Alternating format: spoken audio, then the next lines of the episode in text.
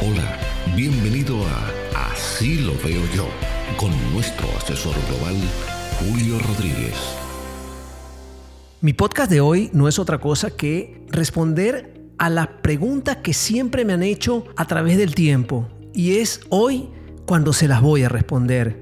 Mi tema de hoy es ¿Cuánto cuesta una póliza de vida? Y hablar del costo de una póliza de vida, estamos hablando de muchas vertientes las cuales yo en mi asesoría que de manera ética hago con cada persona que tengo frente de mí. Cuando digo cada persona que tengo frente de mí es porque cada persona tiene un trato especial, porque merece la atención, merece el servicio que tanto he dado por muchos años dentro de la industria.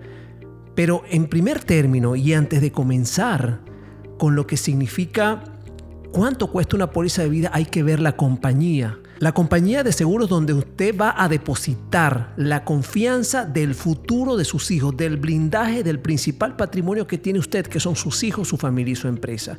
De manera que en lo personal, trabajo con compañías de seguros de vida con los más altos estándares clasificados y certificados por una empresa tan importante como lo es AM en los Estados Unidos que se encarga de auditar a estas compañías para ver su estabilidad financiera y puedan cumplir con todas sus obligaciones al momento de ejecutar una póliza.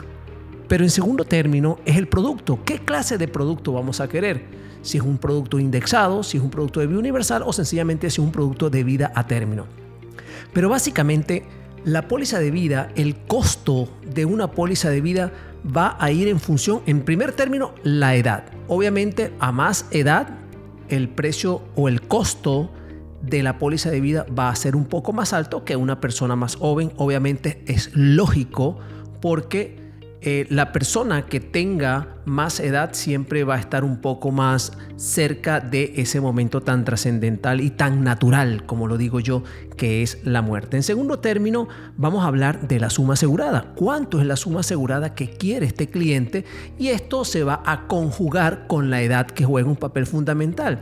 De manera que la edad más la suma asegurada, esto nos va a arrojar el costo de la póliza que usted desea independientemente de su edad, hasta los 80 y la suma asegurada que usted desee es lo que el cotizador, la compañía le va a suministrar a usted el costo de su póliza. Pero hay dos ingredientes fundamentales que les voy a comentar. Uno, obviamente, si la persona o usted es fumador o no.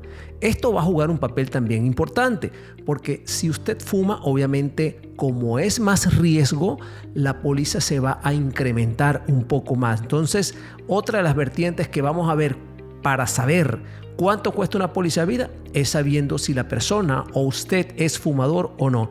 Y la otra, la condición médica. Aquí estamos hablando de que las compañías de seguro de vida aceptan muchas condiciones médicas las cuales mucha gente, y es la experiencia que yo tengo, es que las personas muchas veces se niegan o sencillamente no se atreven a ser asesorados porque tienen problemas de hipertensión, de diabetes, cuando estas condiciones médicas son totalmente evaluables. De manera que aquí es donde nosotros vamos a ver el resultado de lo que cuesta una póliza de vida. ¿Qué quiero decir con esto?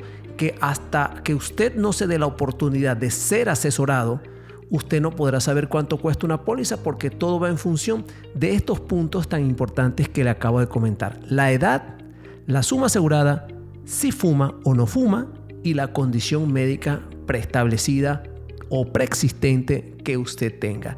De allí en adelante, lo que usted va a vivir, el proceso de evaluación que usted va a tener de manera obligatoria para usted poder ser asegurado y así automáticamente usted blindar a su principal patrimonio, que no es otra cosa que el futuro de sus hijos, el futuro de su familia y hasta el futuro de su empresa. Hasta aquí mi podcast de hoy.